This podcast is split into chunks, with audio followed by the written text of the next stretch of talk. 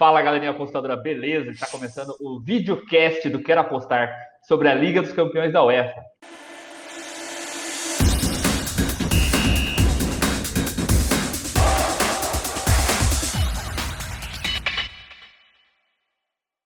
Eu sou Gustavo Maturano, falo em nome do Chelsea e queria dizer que eu não acredito. Fala galera, beleza?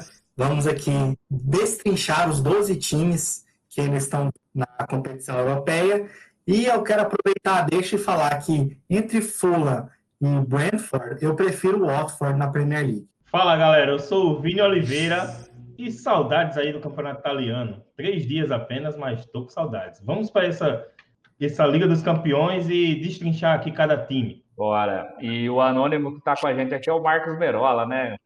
O menino não se apresentou, ele já está muito popular, todos o conhecem. Então, rapaziada, a Champions League vai estar voltando nesse próximo dia 7 de agosto, sexta-feira. Teremos dois jogos na sexta, dois jogos no sábado. É isso, né? Exato. Isso mesmo.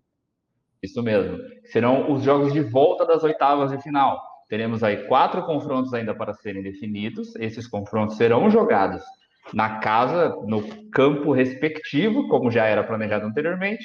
E aí, então, os quatro classificados se juntarão a outros quatro times que já estão nas quartas de final e se enfrentarão em Lisboa. Vai ser um formato inédito, campo neutro, vai ser um negócio sem torcida, vai ser um, é, uma situação única e que dá assim vantagem a todo mundo. Acho que a Champions League acaba ficando muito nivelada nesse formato aí. Então agora a gente vai estar trocando ideias sobre cada um dos times, cada um dos confrontos, nossas expectativas, tudo que a gente estudou, que você também pode ter acesso a essa informação de forma mais mastigada lá no guia da Champions League, que está no site do Quero Apostar, e aí estaremos trazendo aqui também de uma forma mais extrovertida e sem, sem filtros para vocês aqui no YouTube e no Spotify. Então vamos começar com o confronto, o primeiro confronto das oitavas de final, Real Madrid e Manchester City aqui na ordem do chaveamento. Eles que vão se enfrentar no Etihad Stadium, na casa do City. O City venceu no Bernabéu por 2 a 1 de virada no primeiro jogo, na hora que o Real teve um apagão lá depois de ter feito 1 a 0, o time deu uma dormida e tomou a virada relâmpago assim, coisa de 5, 10 minutos para piorar o Sérgio Ramos foi expulso fazendo uma falta no Gabriel Jesus, e então é desfalque para esse jogo. Além dele, eu já vou pegar aqui agora o gancho de falar do Real Madrid, depois passo a bola para o Marcos falar do City. Além do Sérgio Ramos, o Real Madrid vai estar sem o Mariano Dias, que é um atacante reserva, não tem nenhuma utilidade hoje no elenco do Real Madrid. Ele que foi testado aí positivo para o Covid-19, então está fora deste jogo e eu não sei as previsões de uma possível quartas de final se ele estaria lá. Bom, o Real Madrid hoje, para mim, assim, na minha visão, é um time pragmático, é, sem muito brilho, não tem grandes destaques individuais no ataque ali, sabe? Você, depende muito dos gols do Benzema, é, os pontas que entram não conseguem ter de fato uma constância. O melhor deles que se destaca é o brasileiro Vinícius Júnior, por mais que aqui no Brasil muita gente seja hater dele, é um hate para mim completamente é, sem fundação, é um completamente. Não vejo o motivo do porquê a galera não gosta do Vinícius Júnior, moleque extremamente novo e que tem muito potencial, mas ainda não, não tem toda essa maturidade para carregar esse peso de ser o protagonista de um time como o Real Madrid.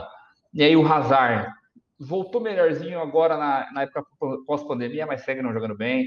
Então é um Real Madrid pragmático que não empolga, que tem um técnico muito bom, sim, no Zidane, mas que para mim aí contra o City, não sei não. Marcão, fala para nós um pouco sobre o City aí. Como é que chega esse time? Qual a sua expectativa para ele? Então, o City, é, primeiro de tudo, né, que ele tem um desfalque do Agüero. É, talvez, se o time classificar, ele pode voltar. Nada certo ainda, mas o Guardiola já confirmou que ele está fora contra o Real. Isso pesa muito.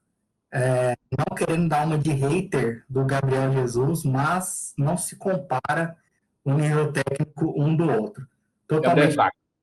Gabriel é fraco, já falei várias vezes. Gabriel faz gol no Watford, faz gol no Burnley, mas fazer gol no, no sei lá, no United ele não faz. Fazer gol faz no não. jogo mais cascudo ele não faz. Exatamente. E, e assim, o City, ele ficou em segundo lugar, né, na Premier League, e como a distância ficou muito grande para o Liverpool, porque o Liverpool fez uma campanha aí completamente absurda, as pessoas é, estão falando que o City não foi bem nessa temporada.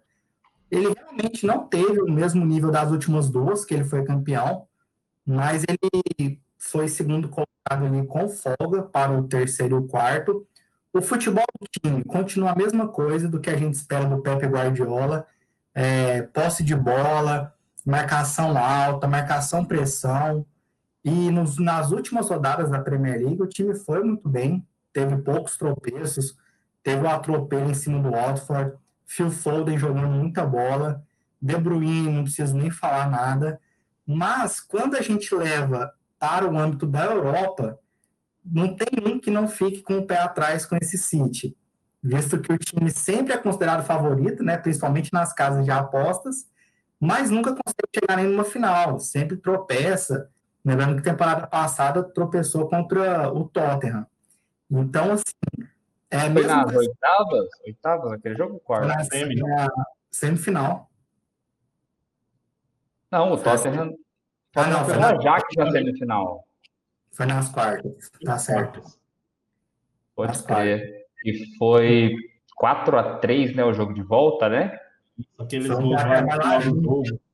Teve é, gol do Llorente, aí o Gabriel Jesus meteu o gol nos acréscimos, o Guardiola saiu correndo, aí o VAR olhou. Uma placa de chuteira impedida. Se eu tivesse no estádio nesse jogo, eu ia ficar doido. Eu ia ficar doido. Puta que pariu. É, e aí é isso, assim, mesmo com o City, para mim, mesmo o Real Madrid sendo campeão da sua liga, o City não sendo da dele, o City, para mim, passou mais confiança nessa temporada, como você disse, essas vitórias do Real Madrid muito magras, é, contestadas também, é bom dizer. Vou falar real, falar real, apito pesado, que apito pesado. Real Madrid voltou da pandemia com uma força política enorme, de bastidor enorme, o papai Florentino Pérez ali, ó, controlando a confederação inteira, a Federação Espanhola ali, mano. Era pênalti a favor todo jogo, se ia ter pênalti contra o pênalti para o adversário, os caras, opa, calma aí, anula, foi não. Teve jogo contra o Valência, que os caras arrumaram uma falta, sei lá de onde, para anular um gol do Valência. Foi um apito bem pesado para o Real Madrid. E alguns dos últimos anos, o Real Madrid também teve uma ajuda boa na UEFA. O Barça também teve no começo da década e o Real Madrid nos últimos anos. Mas nesse ano parece que o Real não está com toda essa força política ou tentando de alguma forma ter esse apoio na UEFA. Tanto que no jogo contra o City, jogo da, da ida das oitavas, o Gabriel Jesus teve aquele mini encosto com as mãos nas costas do Sérgio Ramos, que se o apito fosse pesar, daria essa falta, como deu, por exemplo, aquele pênalti para o Real Madrid no jogo contra a Juventus. Foi na temporada passada aquele jogo, Vini? Retrasada, né? Último minuto, na retrasada. Retrasada, que o Buffon foi expulso e tal. Pênalti lá e a Juventus vencia por 3 a 0 e aí, com esse gol, teve expulsão para cima do Buffon ainda, e aí entrou o Chesney, e Cristiano Ronaldo bateu o pênalti lá, mas totalmente contrário, não existe aquela falta. Se fosse em qualquer outro lance, qualquer outro minuto, não seria dado um pênalti daquele. E já tinha VAR. Já tinha VAR já nessa época, tinha? VAR, e estava sendo a primeira temporada com o VAR na, na Champions League. Mas muito, muito forçado. Discutível, né? É aquele que é. a gente pega e fala, depende para quem que é. É mais ou menos é. o caso do Brasil aqui. Se é o Fagner que entra, é cartão ou não. Se é o Felipe Melo, é expulso na hora. Não tem conversa. Então, é pesos e medidas diferentes. Então, voltando aqui para o raciocínio, o Real Madrid, da mesma forma, no jogo de ida contra o City, é, não anularam o gol do Gabriel Jesus de empate e depois expulsaram o Sérgio Ramos. Então, meio que mostra que desse ano não está tendo ajudinha aí, não está tendo o cafezinho grátis para o Real Madrid. Está mais neutro, Nada, né? Campeões, está mais neutro. Não encontrei ainda quem que é o time que eles estão ajudando ali. Se eu souber, eu vou soltar aqui, que eu não tenho, não tenho essas, essas firulas aí de vocês, não. Vocês ficam muito bravos quando falam que o time de vocês está sendo ajudado. Até se fosse o meu, o Chelsea ia estar tá falando. Fala, nós estamos sendo ajudados. Oh, no campeonato italiano, o over da Juventus, eu sempre conto com o pênalti a nosso favor. Verdade. É verdade. Tem que ajudar a Juventus e o Cristiano Ronaldo, né? A fazer gol. É verdade. Sempre. A gente... É, você concluiu sobre o City, Marcão? Alguma coisa mais que você quer dizer? Não, aí, é, falando isso mesmo, que mesmo é, tá, o City estando em fase melhor, mesmo tendo vantagem, mesmo jogando na sua casa, por conta desse seu sua fama na Europa, eu não consigo cravar que ele está classificado. Não ficaria totalmente surpreso com uma classificação do Real Madrid. É, então fica esse quesinho de dúvida aí, porque a gente está falando de um time gigantesco na Europa contra um time que não tem nenhum título ainda da Champions League. Então, apesar de tudo, é, quase tudo, pelo menos, está a favor do City, é, não tava nada aqui ainda não. Para mim, pode acontecer qualquer coisa. É, o Real Madrid, esse confronto de gigantes aí, né? Vai ter 13 títulos da Champions League em campo. Todos do Real Madrid. Do Real Madrid. e pra você, Vini, o que você acha desse jogo aí? Cara, sobre esse jogo aí, eu já começo logo rebatendo a você sobre o Vinícius Júnior. Um time que depende de Vinícius Júnior ou Rodrigo para ser titular e decidir um jogo, eu acho que está muito abaixo do que ele já foi na história do futebol. E por que está lá? Hazard tá, tá vindo aí de lesão, não consegue ter um condicionamento físico para dar seguimento. E o Bale está forçando aí, eu quero ir embora, quero sair, não quero jogar. E então sobra esses dois garotos aí. Tem potencial para deslanchar na carreira? Tem, mas não é o momento de decidir. Eles podem aparecer, decidir, criar um título aí para o Real Madrid? Pode. Mas eu não vejo como grande trunfo que possa realizar algo. Já pelo lado do City, a gente tem ali, vai depender do Gabriel Jesus. Eu até potencializo mais o Gabriel do que esses dois garotos do Real, mas é, no contexto geral aí, um Real Madrid sem seu principal defensor, líder dentro de campo, que é o Sérgio Ramos, batedor de pênalti, apesar que tem o Benzema, mas o Sérgio Ramos, eu não estou recordado dele perder um pênalti. Então, é, eu acho que isso pesa um pouco, dá um equilíbrio aí na partida. O City, ainda bem que fez dois gols fora, mas eu acho que é o jogo mais complicado dessa fase aí de oitavas de final. Não me surpreendo com nenhuma classificação de nenhum lado. É, inclusive, eu não deixei aberto aqui as prévias, eu já vou fazer já que é, estamos gravando esse podcast na terça-feira, dia 4 de agosto, já tem três dias ainda para o jogo, mas a UEFA já fez as prévias aí dos jogos das oitavas. E aí eu queria dar uma olhada, o City está com Ederson, Walker, Fernandinho, Laporte, Cancelo, Rodri, De Bruyne, Gundogan, Marres, Jesus e Sterling. O Real Courtois, Carvajal, Varane, Militão, que vai ser o substituto do Sérgio Ramos. Nossa. E Mendy, porque o Marcelo parece que é desfalque também.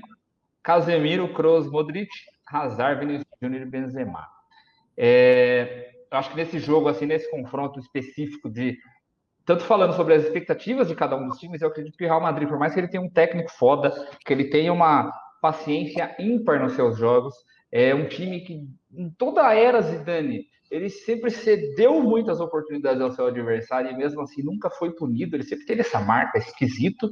É um dos times que se você for analisar por métodos de VT, como a gente faz, por método de expected goals, essa defesa sempre devia tomar muito mais gols do que ela toma. E aí, na época com o Keylor Navas, ele salvava, hoje em dia o Courtois está muito bem, tem conseguido salvar muitos desses gols. Então, é, o Real, ele tem esses trunfos, assim, de ser um time que sabe sofrer, ser um time que não perde a calma. Mas para mim também é um time que carece de qualidade, eu acredito que o, o Real, ele está iniciando um ciclo de reconstrução do time você tem Marcelo em fim de carreira, você tem Modric em fim de carreira, é, você até hoje não contratou um substituto para o Cristiano Ronaldo, contratou o Hazard, né? Contratou o Hazard, né? Verdade. Só que vamos ver quando o Hazard vai, vamos ver quando o Hazard vai esquecer. É, a volta da, desse retorno do futebol aqui, Real Madrid jogou 11 vezes e sete jogos foram fizeram clean sheet aí, terminaram sem tomar gol. Hum, olha aí. É, então, o Hazard a gente tem que ver quando é que ele vai focar no futebol e esquecer um pouco da, de assaltar a dispensa, né? Que ele mesmo falou. É Gordinho, meu, meu ídolo aí, o Hazard. Entendo muito bem o que ele fala. Então, assim, é, o Real pode surpreender o City, devolver um 2 a 1 passar nos pênaltis? Pode. Eu acredito? Eu não acredito. Para mim, é, eu já falei outras vezes, o Real Madrid perde muito sem o Sérgio Ramos. Muito, é absurdo. O Varane não consegue ser o protagonista dessa zaga. Não acredito que o Militão vá conseguir também. É, o Varane é um ótimo zagueiro para acompanhar o líder. É como o Joe Gomes jogando com o Van Dijk. O Joe Gomes não vai substituir o Van Dijk, mas vai fazer um parceiro sólido com o Van Dijk. E aí, eu já trouxe esse dado no jogo, primeiro jogo da fase de grupos dessa temporada, PSG 3 a 0 no Real Madrid, que o Real Madrid estava sem o Sérgio Ramos. E eu trouxe informação, fui atrás disso, porque eu lembrava de memória e fui caçar para ver se a memória não, não estava me enganando e quantas vezes tinha acontecido. Foram coisas de cinco ou seis jogos que o Real Madrid jogou sem o Sérgio Ramos, e em todos eles ele tomou três gols. Todos ele tomou três gols. Então a defesa perde muito sem o Sérgio Ramos. Então, por esse motivo e pelo fato, o City hoje me parece um time mais de fato completo, mais capaz, igual o Marcos destacou. Eu acredito, o City eu acredito que pode chegar ao título. Para mim, ele vai passar, vai para Lisboa e acredito que é um time que pode chegar ao título. Não é dos meus favoritos, mas acredito que ele tem chance sim. Concordo. Eu discordo. Para mim é semifinal. O máximo. Vocês disseram para vocês quem que vocês acham que passa aí nesse confronto ou não? Para Real e. Rapaz, o City está com a vantagem por causa dos gols fora de, de, de casa. Eu acho que isso daí é o que vai determinar a classificação. Beleza. Então vamos para o próximo aqui, próximo jogo das oitavas de final. A Juventus do Vini contra o meu Lyon. então, Fala para nós Ju... sobre a Juventus aí, Vini. A Juventus é. Caramba, como é que eu explico isso? Pra... Porque ser torcedor da Juventus é algo que você tem que aprender a lidar com o time jogar não muito bem e você vê ela conquistando as vitórias. Então, quando você aprende a lidar com isso, você acha algo normal. Só que nessa temporada está algo bem anormal, porque a Juventus, pegando aí esses nove anos que ela vem sendo campeã italiana, a gente está com um time mais fraco. É o time que não, não tem liga, não deu liga. Você acha, você acha que esse time dessa temporada é o mais fraco desses nove que foram campeões aí? É isso? Isso, isso mesmo. Ah. Até o primeiro time lá, onde não tinha tantas estrelas, que ainda tinha lá o Del Piero, é, é, foi melhor do que essa Juventus agora. A Juventus que tomou é mais de 20 gols no campeonato italiano é algo a, a, se questionar. Porque a Juventus em si ela toma mais de 20 gols, acho que foram 22 ou 24. Não é lembro pouco, aqui. É pouco. Mas ela é um time que não toma 20 gols. Eu acho ela que ela tomou muito mais gols, Só nos últimos quatro jogos como visitante ela tomou uns 10? Acho que ela tomou, Eu aqui para pegar ela tomou quatro do, da, do Milan, três do Sassuolo, é, dois do Cagliari. Não, é possível que esse time tomou. É, não é, é possível que esse time tomou só 22 gols. 43 gols é realmente uma Juventus que não é a Juventus que a gente normalmente conhece, né? Então, o que, o que era de maior destaque na Juventus nesse, nesses anos, e até para confrontos na Europa, é sua defesa, que tinha Bonucci, Chiellini e Basali. Basali aposentou, Chiellini está machucado, entrou o Delite, que veio do Ajax. O Buffon não é mais goleiro, é o Chesney. Ah, beleza, é o Chesney. Está fazendo as defesas que é para fazer, que são defensáveis, mas aquelas grandes defesas, quando a gente espera de um goleiro como um Buffon, um Cacilhas, que você, pô, que defesa foi essa? Ele não tira essas defesas. Então é algo que está acontecendo nesses gols. E lá na frente, a gente tem um certo problema porque todos os jogadores querem passar a bola para o Cristiano Ronaldo mesmo não sendo a hora de passar a bola para ele. Ele se sente impressionado de enfiar a bola para ele e ele tentar decidir. E ele não está sendo tão decisivo, apesar de ter feito muitos gols, de ter sido o artilheiro da Juventus, ele não está sendo tão decisivo quanto tem que ser. Pode pegar aí essa, esses quatro jogos que faltam para a Juventus na Champions League e fazer uma, uma competição fantástica? Pode, porque é uma das competições que ele mais se sente à vontade. Mas eu acredito que a Juventus, com um pezinho bem no chão, ela só passa do Lyon. Porque se pegar o Real Madrid ou um City, com o Real Madrid até que equilibra. Mas pegando um City eu fico com medo, porque o City é um time que, que gosta de ter a posse de bola e contra a Juventus, os times que têm a posse de bola se sobressaem, a Juventus não sabe jogar esse jogo. Contra o Lyon, a gente vai tentar se impor. Acredito que a bola fique mais com a Juventus nesse período, porque até ela que precisa da iniciativa, ela que tem que correr atrás de um gol. O Lyon não precisa. Vai jogar no estádio lá, Allianz, Arena, que é o da Juventus, vai jogar em casa, não está contando com sua torcida, que mete medo, mas é algo que, digamos que temos poucas chances de não se classificar, porque eu acredito que a Juventus faça mais de um gol nessa partida. É, o jogo de ida, só lembrando que esse confronto, o jogo de ida foi 1 a 0 para o Lyon. Foi gol do Toussar, é o único primeiro volante que tem no elenco do Leão e que tinha, porque ele era um jogador que o Hertha Berlim contratou do Lyon em janeiro e deixou emprestado ao Lyon. Aí, dia 31 de maio, acabou esse contrato de empréstimo. O Toussar não faz mais parte do elenco do Lyon. É, os desfalques que a Juventus tem para esse confronto, pelo menos o primeiro aí contra o Lyon, são o Chiellini, o Decílio, o Kedira e o Douglas Costa. Isso. Decílio nem é utilizado e nem o Kedira, né, Vini? O Decílio, ele foi muito utilizado na era do Massimiliano Alegre. Ele é um jogador de confiança. Ele é bom porque pode ser usado nas duas laterais, mas só que ele não, não é ele é ruim nas duas. seis nem meia dúzia. ele é ruim dos dois lados. O Douglas Costa é um jogador que seria interessante para a gente utilizar ele no segundo tempo, onde precisamos de velocidade. Nunca ele jogou bem quando saiu de titular. Então, não, não gosto tanto. Eu prefiro colocar o Bernadette de titular e substituir ele pelo Douglas Costa do que fazer o inverso. e Chiellini faz muita falta, muita falta. Eu vejo um Bonucci inseguro e um Delite que ainda está ainda em adaptação nesse. O que o Delite me convenceu bastante nesse período pós-pausa. Eu achei muito sólido.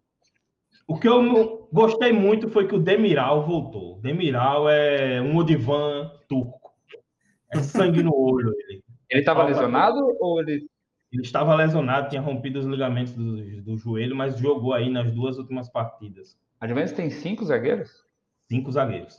Rugani, Bonucci, Bonucci, Delite e Demiral. Hum. O Rugani é o pior deles? É. Para mim, a zaga deveria ser Bonucci, Chiellini e quem substituto imediato deveria ser o Demiral. Hum.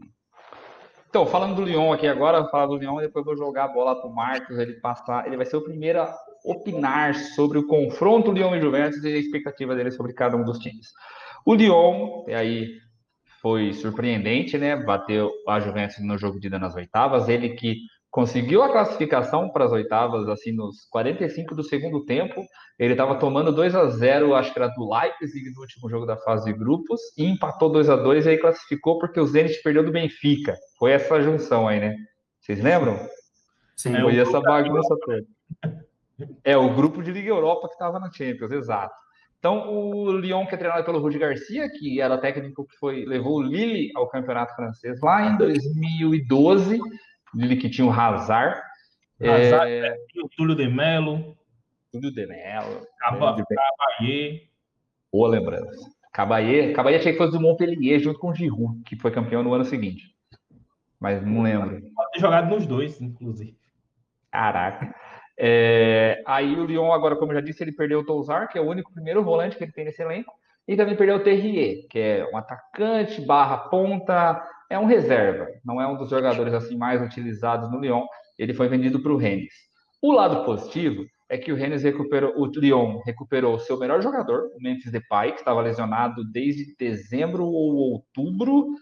Deixa eu, deixa eu colar aqui. Ele não jogou contra a Juventus no jogo de ida. Não, não, não jogou. Ele estava ele tá fora desde dezembro, estourou o joelho, o Depay.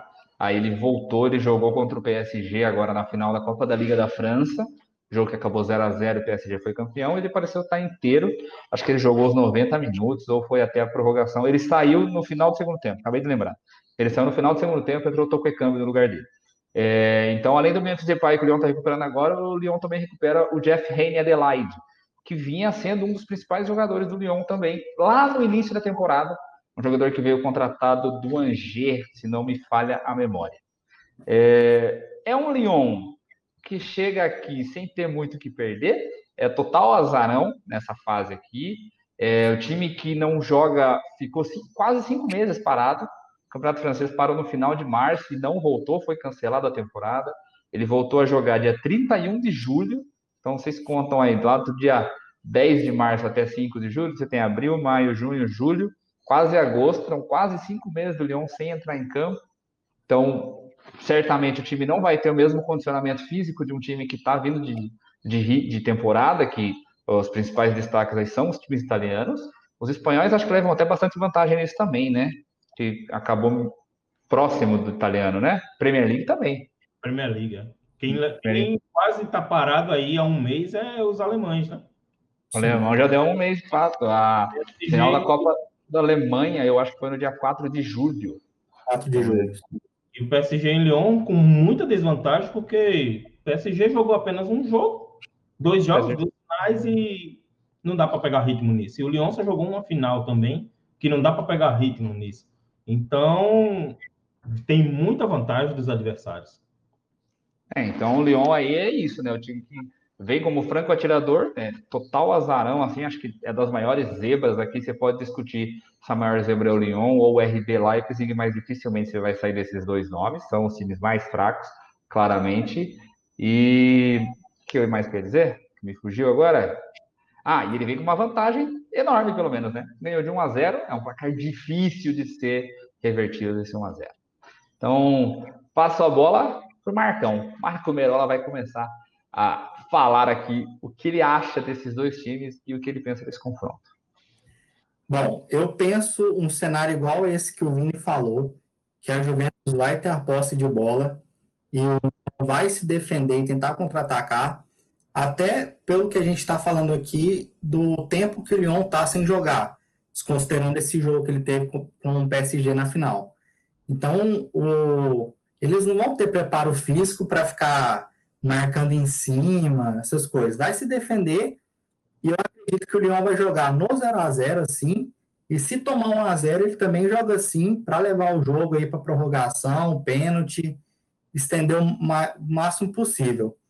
Vai se expor bem pouco e só se tomar o 2 a 0 aí sim ele vai para cima. A questão é, analisando os VTs do Lyon, ele tem uma defesa muito fraca, muito fácil de ser penetrada e a gente tem jogadores de qualidade, né? Apesar do Vini não ser muito fã, tem o Cristiano Ronaldo, de bala eu vi que vai jogar também. Então, assim, o time é, vai ser uma estratégia arriscada do Lyon, mas eu acho que eles não podem oferecer mais do que isso um time que fica cinco meses sem jogar bola. É, penso aí que a Juventus consegue a classificação justamente por conta da diferença de ritmo de jogo. Não é que eu sou hater do, do Cristiano Ronaldo. Até nas comparações, se aquela de escolher Messi ou Cristiano Ronaldo, eu escolho Cristiano Ronaldo, mas é que eu acho que ele ainda não desempenhou o potencial. É bipolar, então. Você gosta do Cristiano Ronaldo, mas no time dos outros. ele está bem abaixo do que ele pode dar. Eu acho que é isso. Ah. Se ele veio para ser a principal estrela, ele não está sendo. De bala tá de cola.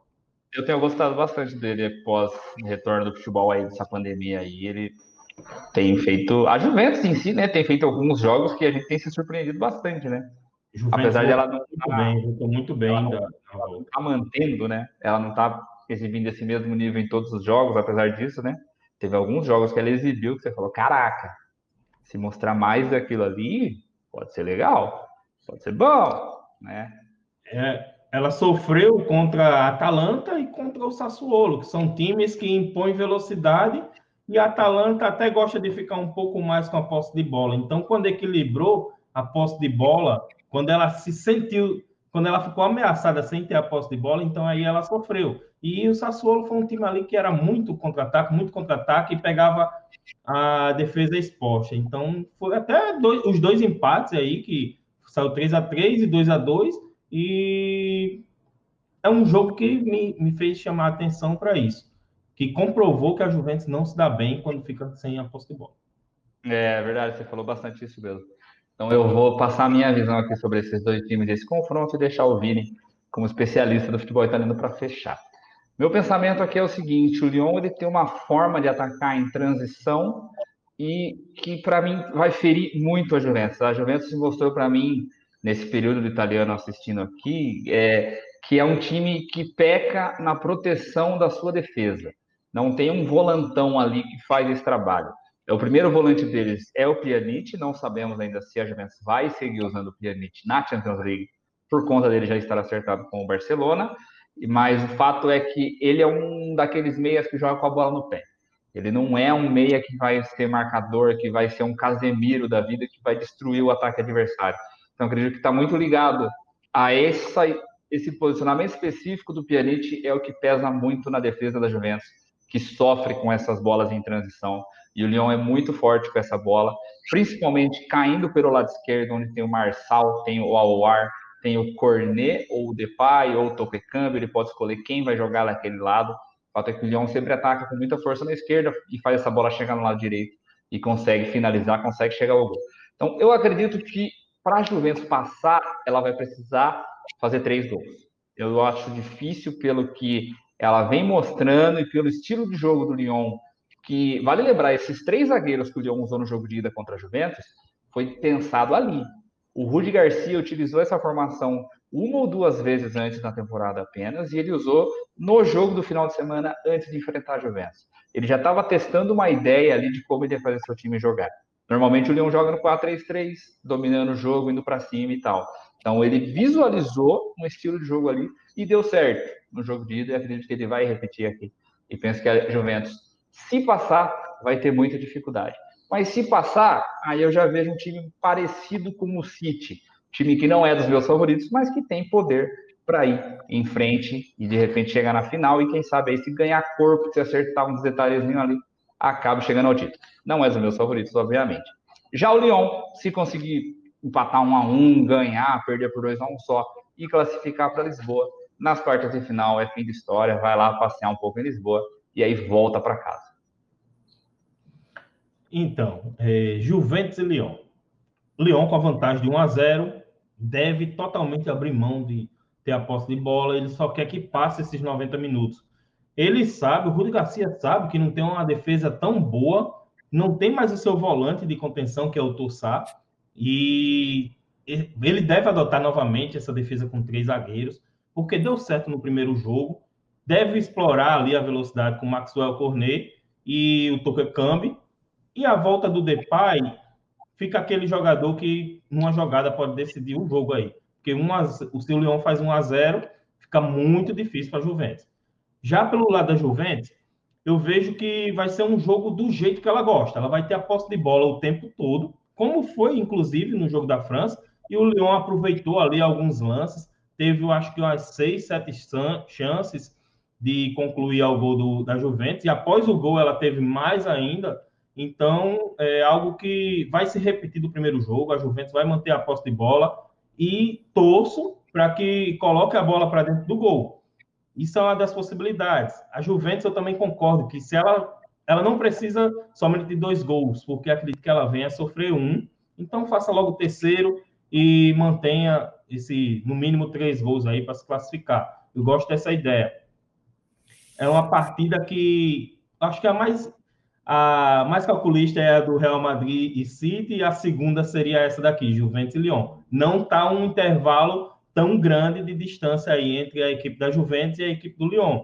Lyon tem essa falta do ritmo de jogo que pode pecar, porque eles vão estar tá correndo 90 minutos defendendo, e isso cansa muito mais do que atacar. A Juventus, ela sabe controlar essa posse de bola, de mandar a bola para a direita, mandar a bola para a esquerda, ficar rodeando ali com a bola até ter a sua oportunidade. Então, acredito que seja esse jogo assim. Vai ter um jogo que pode ser bem chato de assistir, mas vai ter a emoção da Champions League. Não é novidade para se tratando da Juventus. Exatamente. E para você, Vini, até onde a Juve tem capacidade de ir? É, eu acho, um pé no chão, acredito que ela passe esse jogo. Se pegar um Real Madrid, eu acredito que ela passe sobre o Real Madrid, até mais fácil do que contra o Lyon. E se pegar um City, complica, porque ela não vai ter a posse de bola. E aí vai depender de quanto ela consegue se defender. No eventual semifinal, se caso ela passe nas quartas, ela deve enfrentar um Bayern de Munique, que eu acho que é o mais forte ali do outro lado. E se pegar um Napoli, que eu acredito que vai passar do Barcelona, aí equilibra, que o jogo está em casa. Napoli e Juventus, o jogo está em casa. É, a Juventus daí ganha do Napoli, né? Igual ganhou na final da Copa da Itália. é um jogo mais equilibrado. Então, vamos agora para o próximo jogo, ao lado de baixo da chave das oitavas de final, Napoli e Barcelona. É, eu ia falar do Napoli, mas eu acabei de lembrar que o Napoli é do Vinícius, é que eu gosto tanto desse time que eu ia falar sobre ele. e que eu cotei para ser campeão italiano nessa temporada. E só faltou o time estar seis posições acima para eu acertar. Só isso. Mas então, Napoli, é, Napoli é um time aí que teve reviras, reviravoltas nessa temporada. É, creditei também como um favorito ao título aí do campeonato italiano, até porque eu já, já esperava que a Juventus estava abaixo do que era, então ela começava a ter adversários para essa disputa. E o Napoli era um por ser pela temporada que ele fez em 2018, 2019.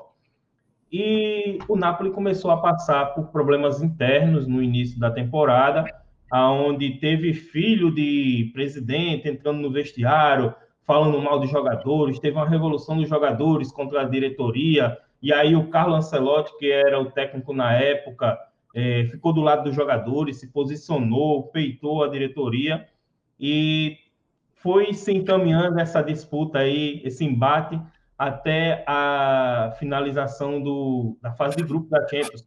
Quando o Carlo Ancelotti conseguiu ali classificar um grupo que tinha Liverpool e a surpresa, que era o RB Salzburg, é, com dois, três dias, o Carlo Ancelotti foi demitido como um, uma fala aí da diretoria, quem manda aqui é a gente.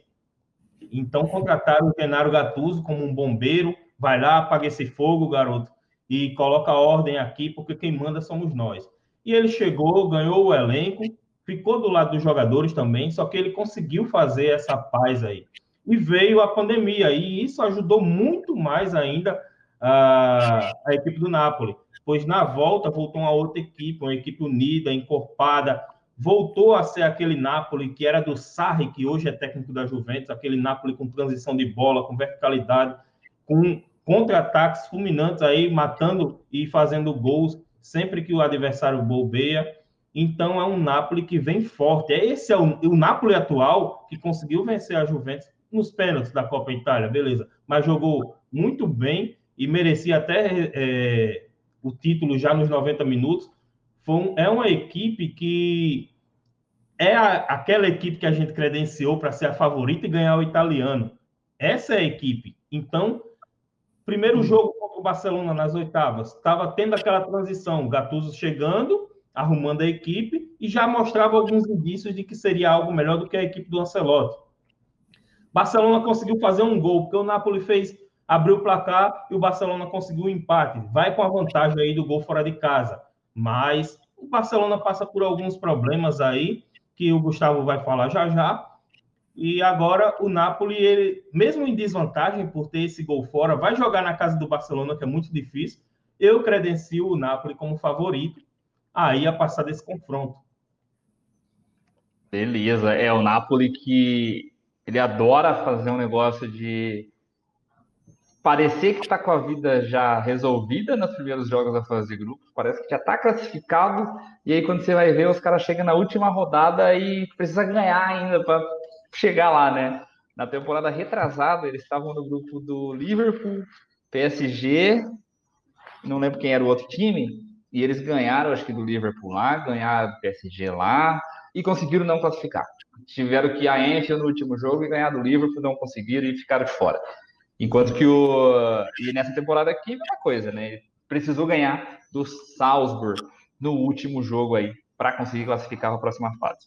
É, nesse confronto aqui, que o Napoli vai estar sem o Manolas, zagueiro da equipe, e não vai poder utilizar o Gulan e o Yunis, que não estão inscritos. Aí não sabemos se, passando de fase numa eventual quarta de final, se abre uma nova etapa de inscrição, e aí o Napoli poderia inscrever o lateral e o ponta aí, que são dois bons jogadores da equipe, ainda que não sejam hoje em dia dos titulares. O Gulan já foi sim um jogador muito importante para o Napoli, mas lesões recorrentes fizeram ele perderam cada vez mais espaço na equipe. O Barcelona, a gente sabe que vem com problemas ali na diretoria, está tentando destruir o clube há muitos anos, desde 2016 mais ou menos, né? O último título da Champions ele foi em 2015 com o trio MSN, com o Luiz Henrique no comando. Aquele time voava, jogava bem.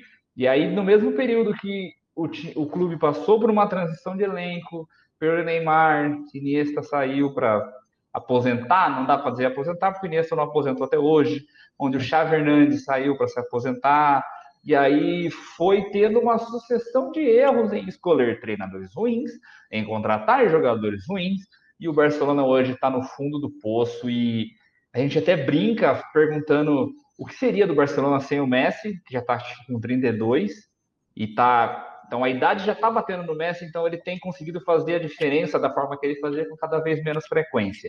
E a gente sempre se pergunta, quando o Messi aposentar, o que vai acontecer com o Barcelona? Vai virar sétimo colocado do campeonato? É muito capaz de o Barcelona estar tá iniciando uma era de ostracismo, igual tem sido o United desde que o Ferguson aposentou em 2013. O United parece apto a voltar a brigar pelo título inglês só agora, oito, nove anos depois dessa aposentadoria do Ferguson. Então o Barcelona está num momento muito delicado, muito complicado. Ele demitiu o técnico Ernesto Valverde no final do ano, que foi uma decisão acertadíssima, não era nem para ter contratado o Ernesto Valverde. Demorou para vir essa demissão. Foi por Ernesto Valverde que o Barcelona tomou duas viradas históricas na Champions, diante da Roma e diante do Liverpool na temporada passada, e mesmo assim ele não caiu. A diretoria continuou com esse cara claramente incapaz de estar ali. E aí, quando você pensa, pô, será que vai vir o Chaves? Será que vai vir alguém bom? Eles trazem o Kik Setien, que parece um Ernesto Valverde 2.0. O time segue totalmente com falhas estruturais muito graves. É um time muito desorganizado, que não sabe se compor na defesa. É um time que não tem a marcação-pressão que tinha do Guardiola, que fazia esse estilo de posse de bola ofensiva funcionar. É um time hoje que é muito fácil de ser contra-atacado e que contra muitos times não consegue ser o dominante na posse de bola. Então é o Barcelona que levanta muitas dúvidas e que para esse confronto contra o Napoli vai ter ainda mais problemas, porque não vai contar com o zagueiro um Titi, isso tudo bem, já vem jogando Piquet com o Lenglet ali, esse problema é contornável, mas no meio campo não vai ter o Busquets e o Vidal. E esses caras, para mim, não tem substituto no elenco do Barcelona. O Vidal, inclusive, para mim, é dos poucos que consegue, junto do Soares e do Messi, carregar esse piano. A presença física do Vidal é sempre muito importante na área para o Barcelona. E aí o Barça vai estar sem esses dois jogadores no confronto com o Napoli. Saudades do Vidal na Juventus. é, só, quero só aproveitar aqui, né, agora que o Ancelotti está na minha liga, com todo respeito ao Carlão, tá? Mas Hoje em dia, ser melhor que ele não é mérito para ninguém, tá? Verdade.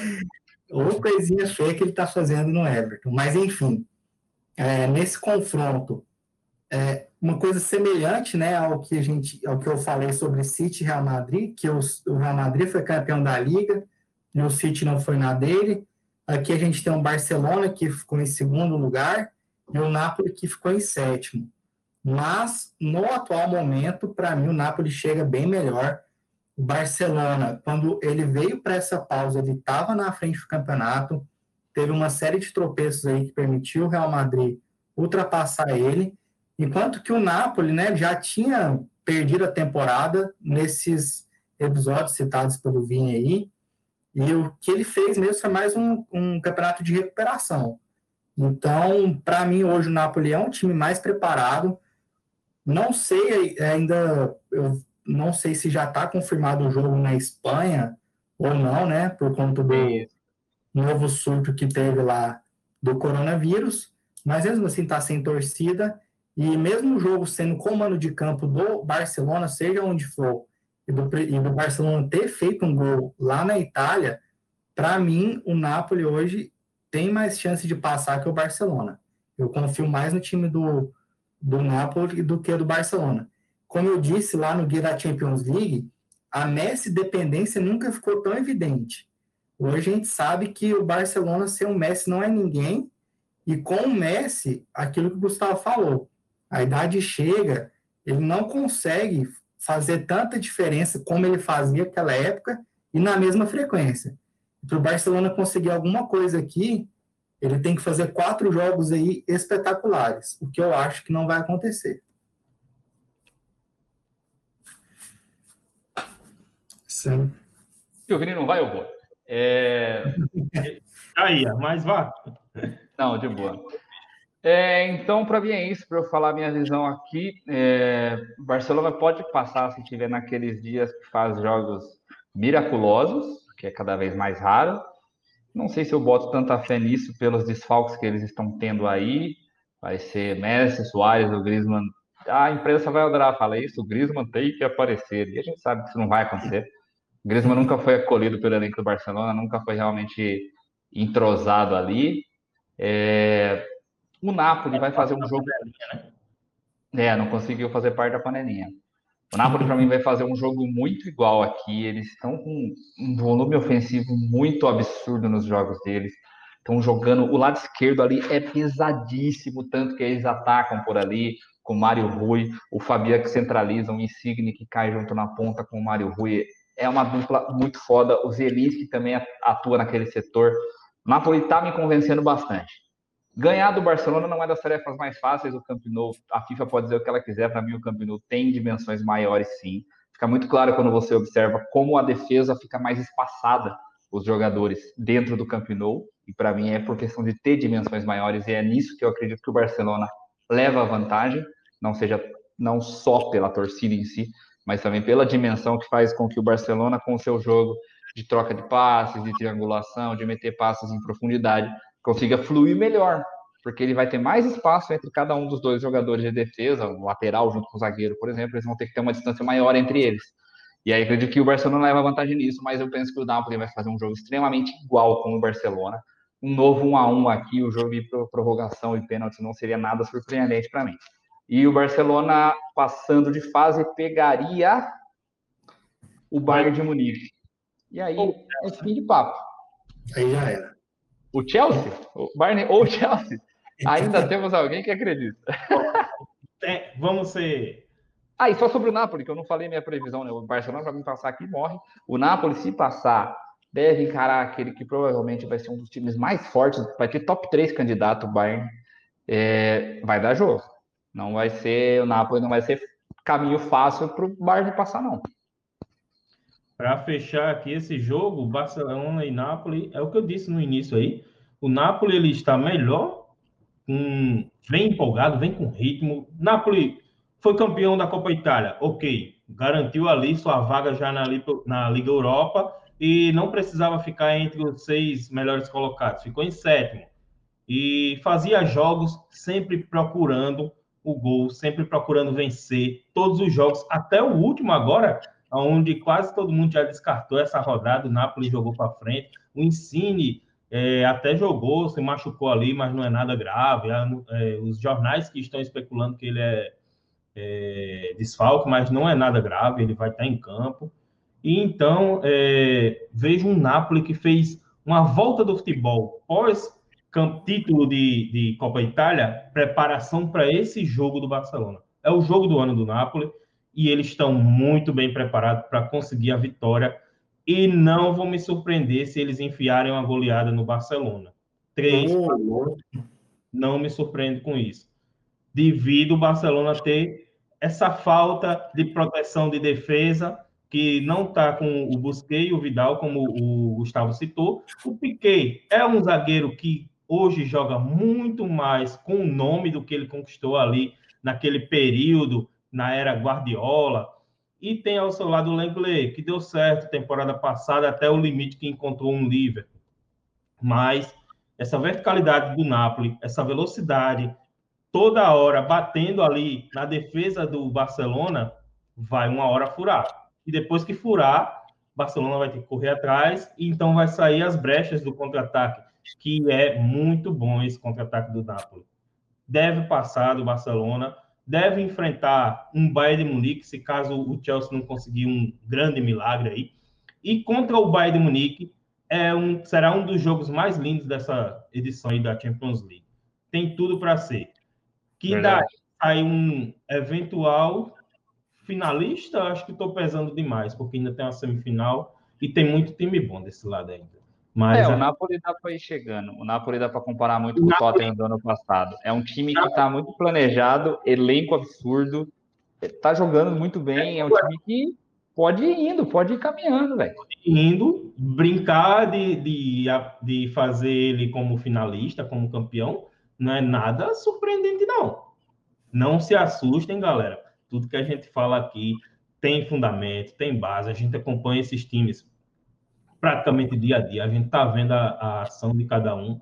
E colocar ele como finalista é algo que não é nada fora do comum, não.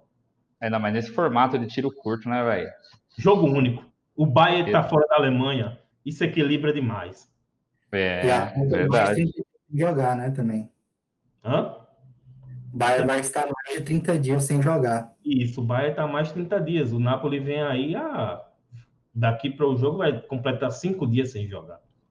É. Então vamos para o último jogo das oitavas de final agora, aquele jogo que. Oi? Pode abrir esse jogo aí? Sim, eu vou, vou puxar ele aqui e você já entra. Ô, amiguinho. Então, vamos para o jogo que já está definido aqui não tanto para o Vini, o Vini falou que o Chelsea tem chance e ele acredita que o Napoli pode golear o Barcelona. Olha aí, visão é. ímpar do nosso especialista italiano aí, e que é, trabalha muito bem em outras ligas da Europa também. É, então a gente vai de Bayern e Chelsea agora. Para mim, acabou. Marcos, como chega o nosso Chelsea? Então, eu ia pedir para abrir e falar, Bayern classifica próximo, mas vamos discutir mais a fundo isso aqui. usar tempo nesse jogo, eu sou a favor. é, não precisa é. falar muito aqui mesmo, não. É, porque o Chelsea aqui tem uma missão quase impossível por vários fatores, né? Primeiro pelo placar, 3 a 0 lá na Inglaterra. É, segundo pelo time que ele vai enfrentar. Eu acho que se o Bayern não tivesse essa distância, né, entre o último jogo e essa volta da Champions League, para mim, ele chegaria como principal favorito. Para mim, ele é um dos favoritos, mas se não fosse esse tempo sem jogos, ele chegava como o favorito a esse título. E o principal fator aqui. O, o Chelsea... Chelsea perdeu para o Arsenal. Esse é o principal é. fator. que usa vermelho, inclusive. Mas, assim, o Chelsea vai ter que se expor demais. É... e o time do Bayern não vai perdoar. É, na, a gente viu na Premier League aí, um jogo, por exemplo, contra o West Ham, Chelsea buscando a vitória e ficando numa exposição violenta, sendo que o jogo estava empatado e agora ele vai ter que buscar três gols de diferença. Então, é, é, é um time que já tem uma defesa fraca e ficando exposta por tanto tempo, né, que tem que fazer o 1 a 0 tem que fazer o 2 a 0 tem que fazer o 3 a 0 eu vejo praticamente nula a chance do Chelsea não levar um gol aqui e por isso fica completamente difícil a vida deles. Para piorar, no final de semana, o Pulisic estava voando nessa volta da Premier League, sentiu uma lesão muscular.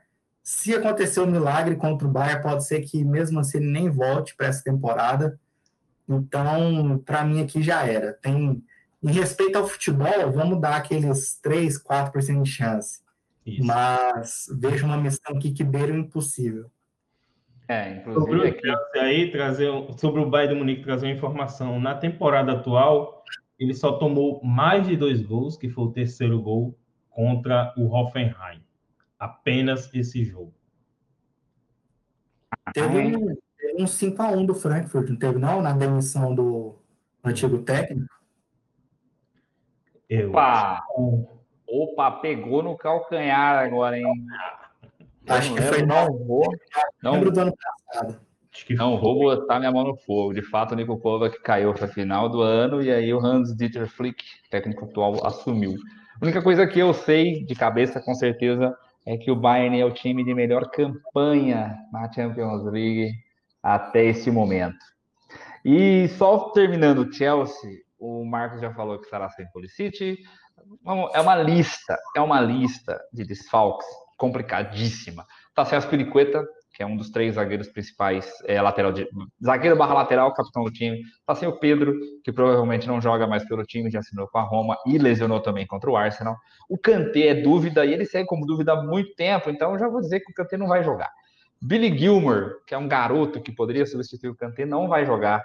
É, e, para mais fechar, Marcos Alonso e Jorginho estão suspensos. Eu hoje eu não vou nem abrir a prévia da Champions League nesse jogo aqui, porque hoje eu estava voltando do boxe, eu comecei a fazer um exercício mental para escalar o Chelsea com esse tanto de desfalque. E me faltou jogador. Eu não sei se eu consegui ter jogador no elenco, mas vamos lá. A zaga, vamos lá. Aris da Balaga, o Kepa. Aí a zaga com Christensen, Zoma e Rudiger. Beleza, Marcos? Sim, beleza. É, lateral esquerda. Emerson Palmieri ainda joga pelo Chelsea? Talvez. Eu acho que não. Alonso está fora. Já não sei. Meio campo, Kovacic. Barkley. Loftus-Cheek tá fora. Kanté tá fora. Jorginho tá fora. Gilmore tá fora. Entra o Barkley para jogar do lado do Kovacic? Vai ter que ser. É o que tem. Provável.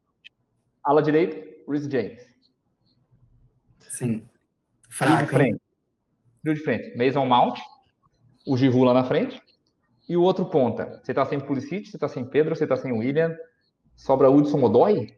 Vai ser ele, Hudson Dói. Jesus amado. Meninos do Lampard. Tem que Vai ser 5x0 pro Arsenal nesse jogo. Pro Arsenal? Vai, vai sai daqui, Arsenal. calma da final da FA Cup. Ô, só completando a informação, dois jogos. O Marcos Merola tá certo aí. O Bayern Munique levou uma goleada de 5 a 1 para o Frankfurt. Apenas dois jogos o Bayern Munique tomou mais do que dois gols. O do Hoffenheim foi quando? Foi com o Hans Flick ou foi com o Nico Kovac? Bom, E o Quanto é, de 4 a 3. Ah, então, essa informação tá tudo quebrada, então, gente. Ignora. Único- todo- os únicos dois jogos que o Bayern tomou mais do que dois gols foram esses. ah, tá. Que ele tomou. É, Tomou tem mais do que 5x1 tem o 5x1 do Chelsea precisa fazer três gols. Esse 5x1 do Frankfurt dá esperança pro Chelsea. Vou usar estatísticas nas minhas análises, mas é só um dado assim que me faz pensar. Quantas vezes o Bayern Munique tomou gol na temporada toda? Apenas dois jogos. E o Chelsea será capaz de fazer três gols nessa partida com todos esses desfalques? Não. na Vou jogar uma. o ponto-chave aí é que o Chelsea não vai ter que fazer só três gols, né? Todo mundo sabe disso. Não tomar, né? Exato. É não tomar. Vou- E com essa defesa que o Chelsea tem, É. Eu vou jogar uma zica reversa aqui. Ah, Eu vou falar que se tiver pagando odds mil pro Chelsea classificar, não tem valor. O Chelsea não reverte isso aqui nenhuma vez em mil jogos. na situação que está, tá certo. Vou passar Eu pro Bayern de Munique agora. Acho que vale Hã? um handicap menos três aí do Bayern. Eu só, só não, só não digo que vale porque já meteu 3x0 na ida. Mas se quiser, faz em ritmo de treino aqui, o Bayern atropela. Então vamos falar o porquê que a gente está com toda essa confiança no Bayern. Vamos lá. O Bayern soberano voltou a dominar tudo na Alemanha, foi campeão alemão, foi campeão da Copa da Alemanha. É, é um time que, cara, ele tem. A mim, ele tem se mostrado o time mais completo no setor ofensivo. Ele faz gol de tudo que é jeito. Ele faz gol por baixo, ele faz gol por cima, ele faz gol em bola parada, ele faz gol em lançamento longo, ele faz gol em transição, ele faz gol. Caraca, de tudo que é jeito. Tudo que é jeito, esse Munique faz gol. Faz gol de, de falta frontal, ele faz gol com a Lava batendo falta, com o Lewandowski batendo falta. Foi, Vini? Sem querer, a bola entra. bola entra. É um time máquina. E eu diria isso um grande mérito do Hans Flick, isso aí, porque o Bayern tinha muitos problemas defensivos. Quando ele assumiu, ele chegou com o Suri lesionado e com o Boateng lesionado. Ele jogava, acho que com o Alado e o Pavar na zaga e o Kimmich daí fazendo a lateral direito. Então ele estava. O Pavar, para mim, é mais zagueiro do que lateral, mas ele sempre atuou muito mais como lateral. E às vezes jogava o Ravi Martinez na zaga também, o que é pior ainda. Então ele tinha um problema defensivo e aí ele decidiu focar todo o poderio do seu time no ataque. Falou, ele teve aquele pensamento igual a gente fala do Zassuolo. Quando eu o Vini e o Marcos a gente conversa sobre os times, é o Zassuolo ele consegue o resultado, é, o número de vitórias que ele consegue é em relação ao número de jogos onde o ataque dele consegue fazer mais gols do que a defesa vai tomar. Então o Bayern estava muito nisso. Ele falou: temos que fazer muitos gols porque nossa defesa vai tomar alguns ali também. Então ele fez uma ideia de jogo muito forte, rodou muito bem nisso. O Alphonse Davis começou a se destacar o lateral esquerdo. O cara é um tanque, o cara é um monstro. E aí Não. o Bayern, para mim. Hã? É o ponta que foi descendo para meia esquerda, para lateral esquerda agora. Ele era ponta na MLS, né? Isso. É, ele é É, jogador é bem é uma né? adaptação geral de jogadores aí. Cada É jogador é muito funcional nesse time do Bayern. A gente tem um Thomas Miller que não jogou na defesa, mas até na hora de defender ele vai para dentro da área. É, e isso que eu ia destacar. O tempo todo, a gente só percebeu isso assistindo os VTs, estudando o time, que ele anda o campo todo, em todos os cantos ele está. Ele é onipresente. Onipresente. onipresente. Ele, ele que dita o ritmo do, do time. A bola tem que passar pelos pés dele e ele é praticamente invisível. A gente não percebe que ele está fazendo isso. Do nada ele chega e encosta dentro do que faz o gol. É verdade. Então alguém faz o gol, quando a gente vai olhar quem deu assistência, Thomas Miller. Ele é esse. Exato. Ele foi líder de assistência da Bundesliga, inclusive. Para quem acha que o Miller só faz gol cagado, ele realmente é muito mais importante nesse time do Bayern do que a gente imagina. É, e aí, esses dois outros pontos que eu ia destacar, que o Vini acabou de falar mesmo, é um time que a gente vê que é muito unido, é muito coletivo. Eu não vejo o egoísmo de nenhum jogador do setor ofensivo. Toda jogada de ataque, se houver a chance de tocar, eles vão tocar. Eles não vão ser fominha e tentar fazer o gol. É absurdo o quanto esse time é bom nisso.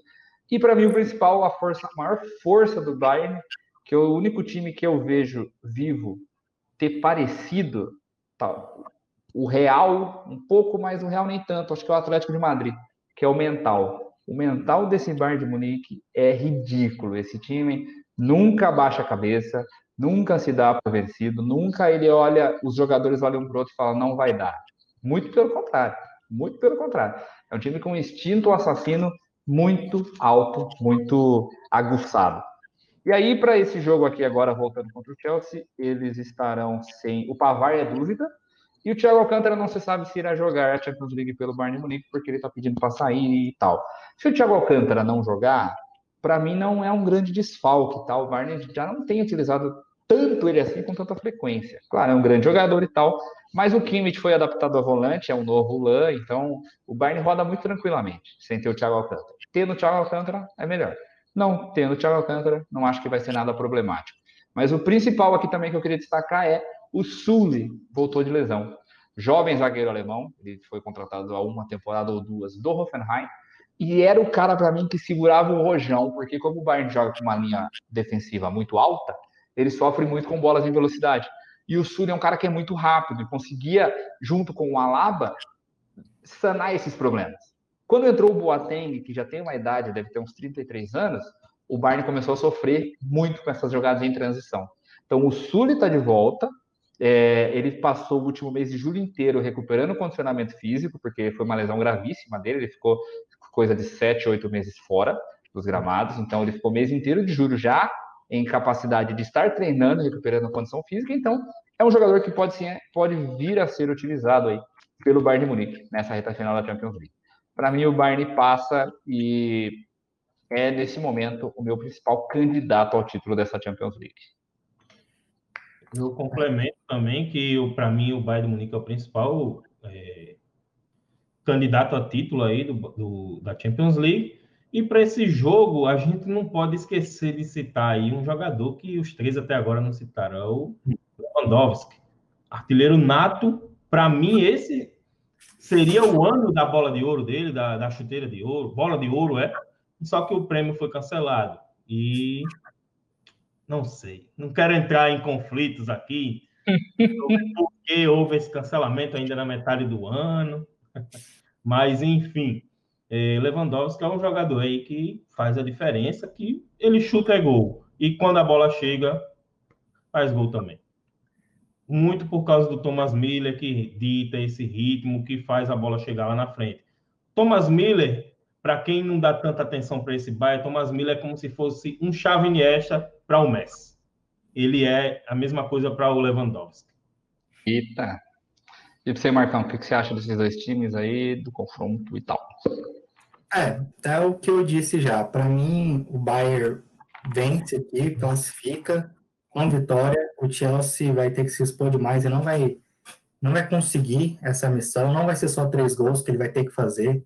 Vai levar. E aí, para o restante da competição, o Bayern deve chegar bastante forte.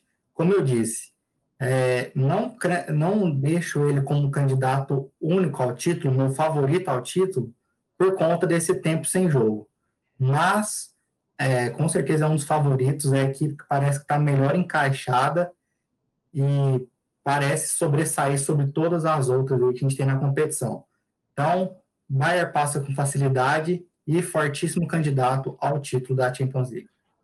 É isso que o Marcos falou é importante, hein, rapaziada. Não tenha um time como candidato único, e não tenham nenhum time como o seu favorito, assim, digamos assim, seu predileto, porque essa, esse formato aqui é algo inédito, nunca passamos por isso, então não fique agarrado a times que não estejam jogando aquilo que você imaginava e não seja hater de time que está jogando a mais do que você esperava.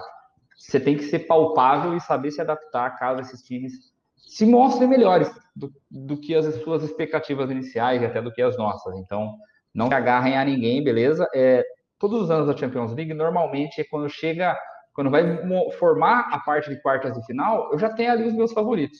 Nessa temporada eu sigo tendo, mas com esse tempero todo novo aí, eu não vou me arriscar, não. Agora vamos, vamos agora para Benfica, para Lisboa, aliás. Para Benfica, deixa só o Jorge Jesus. Para Lisboa, primeiro jogo quartas de final, Atlético de Madrid e Red Bull Leipzig. O Atlético de Madrid, esse aqui são dois times meus, né? Não, o Vini vai falar do Red Bull Leipzig. O Vini vai falar sobre o alemão aí, o Vini que manja da Bundesliga bastante. O Atlético de Madrid, quando voltou a pandemia, é, voltou os jogos da pandemia, eu acreditei que ele seria um dos times que teria mais dificuldade, porque nas últimas duas ou três temporadas, o Atlético de Madrid tem sido um time que não consegue ter, vencer com frequência fora de casa, no Campeonato Espanhol e em todas as competições, e vence muito em casa, impulsionado pela sua torcida e tudo mais. É, aí não vinha fazendo uma grande temporada também, né, antes da, da pausa, ele caiu precocemente, caiu na fase 16 avos de final na Copa do Rei, vinha longe do Barcelona e do Real Madrid na briga pelo título espanhol. O que deu uma sobrevida ao time foi, de fato, ter passado pelo Liverpool na fase de oitavas de final aí, surpreendeu o Liverpool passando na prorrogação. Então aí, quando chegou essa parte da pandemia, eu imaginava um Atlético que teria essa dificuldade. E ele está fazendo pelo contrário. É como se agora todos os jogos dele fossem em casa. É um time que está tendo um, desempenho muito regular, muito constante, sempre da mesma forma de ideia de jogo. Ora é linha recuada, chama o adversário, ora sobe as linhas. A hora que o Atlético sobe a linha, a hora que ele fala, eu quero fazer o gol. Aí você fica ligado que ele vai fazer. É um time muito fácil de trabalhar, de ter essa visão ao vivo nesse sentido. E aí depois é o time que vai recuar e vai matar o jogo naquilo ali, vai ficar nisso mesmo. Mas hoje é um time que está se mostrando muito forte nesse cenário de campo neutro. E o Leipzig, Vini? O Leipzig, ele vem desfalcado aí de 60%, 70% do time, que é só o Timo Werner.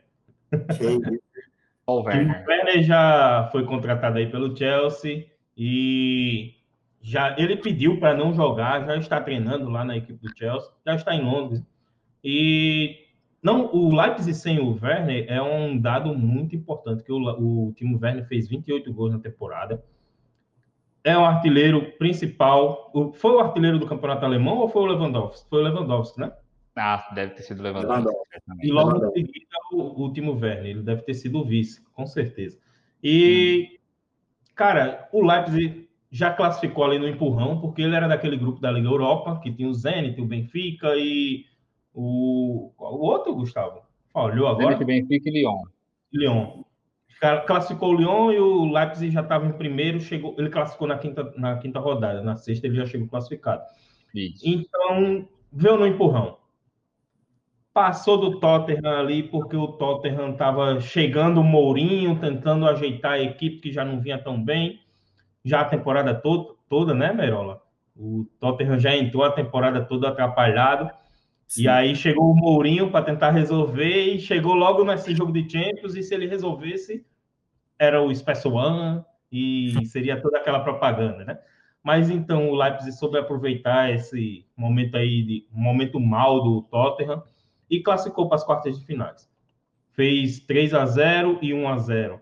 E agora sem o, o Timo Werner perde muito e também Nossa, não vai poder contar. Talvez está em dúvida aí é o Poulsen, que oh. também faz a dupla ali com o Werner, que alternou com o Patrick Schick. E o Patrick Schick até fez mais gols do que o, o Poulsen na temporada. Só que o Poulsen eu vejo ele mais importante dentro de campo do que o Patrick Schick. Patrick Schick é aquele atacante que entra no segundo tempo e ah, vai vir bola, bola por cima e eu vou fazer gol. Não, não desmerecendo suas habilidades, mas ele é esse centroavante que entra para resolver no segundo tempo. E por isso que ele fez mais gols.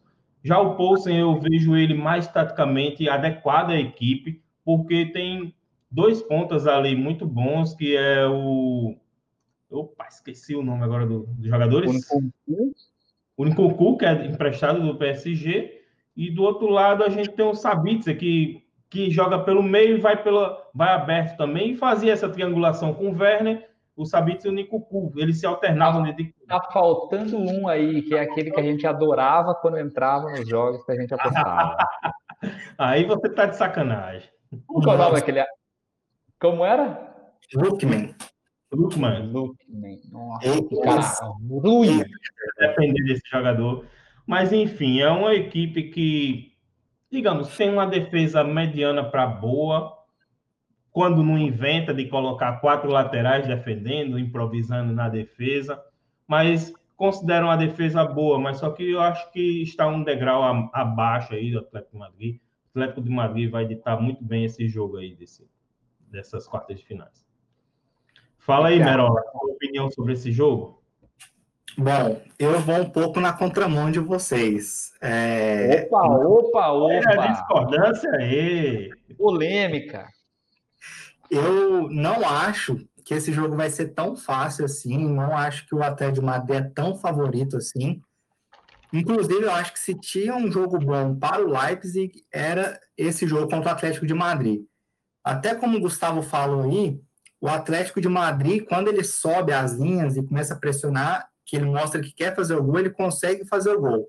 A minha dúvida é que tanto que ele vai querer nessas, nessas quartas de final. A gente sabe que o Simeone tem uma característica defensiva, inclusive, o grande dilema dessa temporada no início é que ele iria mudar esse estilo de jogo, até pelas contratações, não deu muito certo. A gente lembra o jogo contra o Liverpool, que, que eles classificaram, que o Klopp saiu falando um monte de, de bobagem do Simeone, como ele é retranqueiro. Mal como... perdedor, mal perdedor. Mal perdedor, concordo. E... Eu sou a favor de resultado, que vale classificar, né? Jogar bonito. e aí, é, eu acho que o, que o Leipzig pode se dar bem nessa, nessa proposta mais recuada do Atlético de Madrid, Lembrando que, pelo que a gente acompanhou do campeonato alemão, o Leipzig é um time forte na bola parada ofensiva e fraco na bola parada defensiva, que é uma fortaleza do Atlético de Simeone. Então, para mim, eu não vejo nenhum favorito nesse jogo. É, acho que está 50-50, chances iguais, mesmo com o desfalque do time Werner, principal jogador da equipe até então. Eu vejo, considero um jogo muito aberto e acredito que quem vai escolher a dificuldade do jogo vai ser o Atlético de Madrid. Dependendo de como eles jogarem, eles podem facilitar ou dificultar esse jogo. É só destacar aqui que também, o, assim como o Leipzig perdeu o Werner, o Atlético perdeu o Yannick Carrasco, que acabou o empréstimo dele com o clube da China, lá o Dalian Shalaitkaiski, e ele voltou para lá mas ele não chegou a atuar nenhuma vez em nenhum jogo da Champions League, tá? Ele chegou a emprestar em janeiro, voltou agora lá para os caras lá. Então é a única perda aí que o Atlético teve nessa janela que já está aberta na Europa. E eu acho muito difícil do Leipzig conseguir fazer alguma coisa aqui. Ele já tem esse, ele tem esse desafio igual ao do Bayern de não estar vindo em ritmo de jogo. Ele tem o desafio de estar iniciando um trabalho tendo perdido seu melhor jogador. Ele tem o desafio que se, os seus segundo e terceiros protagonistas desse time não tem se destacado tanto, não sabe que seria o Forsberg. Ele tem o desafio que no período da pandemia na Alemanha ele não foi convincente. Ele jogava até bem fora de casa, mas em casa não ganhava um jogo. Era um time que não te convencia nas atuações, não tinha alto volume de jogo. Enfim, é um Leipzig para mim que deixa muito a desejar no quesito ser competitivo contra esse Atlético de Madrid. E aí eu vejo o Atlético com 70% de chance de classificar aí, mais ou menos, até para mais, 70% no mínimo, eu diria. E o Atlético está no meu top 3 aí, times que podem ser campeão dessa, desse formato aí dessa Champions League. top 3 por quê? A final perfeita com o Bayern de Munique. Top 3 porque no próximo confronto já vai estar um dos principais favoritos morrendo, né? Atalanta e PSG. É. Podemos ir para ele? Está faltando alguma coisa aqui. Bora. Vamos. Então, vamos, vamos fechar aqui. pela França ou pela Itália?